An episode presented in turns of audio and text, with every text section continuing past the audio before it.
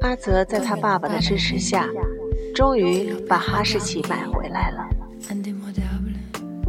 第二天早晨，外面下起了蒙蒙的细雨，才五点多钟吧，阿泽就开始在家里带着狗散步了。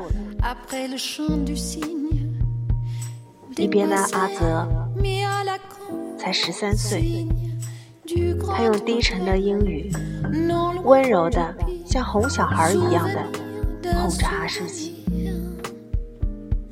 那边的哈士奇原本是由狼训练出来的，所以他依然不忘着他的本能，抬起它细长的脖子。仰望着天花板，发出狼一样的叫声。躺在大床上的我被吵醒了，很困啊。于是我骂阿泽，破天荒的，他并不还口。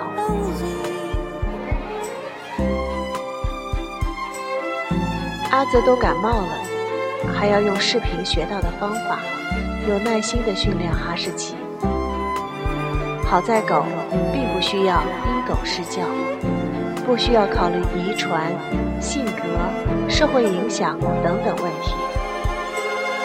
我还听说处久了会跟狗产生感情，我拒绝。可我还是知道，我的内心已经开始担心它了。我拒绝的原因是，过多的牵挂会让我精疲力尽，所以我总是告诉自己，不要爱的太多。